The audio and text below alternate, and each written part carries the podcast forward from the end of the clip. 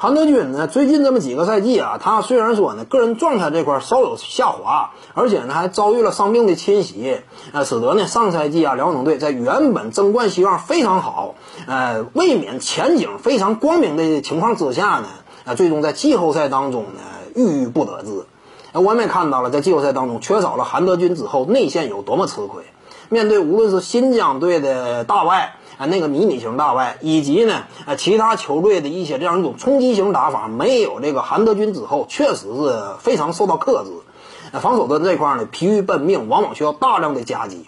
但是呢，我感觉啊，新赛季韩德君呢，他是能够恢复之前八九成身手的，因为首先一点，他这个年龄没有那么大，那毕竟我要没记错，应该也就是三十嘛。三十的话，作为一个并非遭遇了膝盖伤势的，仅仅遭遇了手部骨折这种伤势的，呃，一个明星级别的内线来讲呢，我认为啊，韩德君还是能够发挥作用与价值的。他在新赛季当中呢，凭借自己这样一种作为国产内线这样一种低位的攻坚能力，我们清楚，放眼整个西边呀，目前呢，就是内线国产这块拥有低位真正攻坚威胁的相当少。可能说呢，也就是韩德君呐、易建联呐，寥寥数人。你至于说陶汉林呐，以及什么沈子杰呀，这个都不够水准。真话，你像甚至包括胡金秋，他目前都没有开发出真正的低位能力。低位进攻这块，国产内线那能力还是非常稀缺的。所以呢，呃，在韩德君以及郭艾伦这一对内外双核，再加上两个。比较不错的，或者说呢，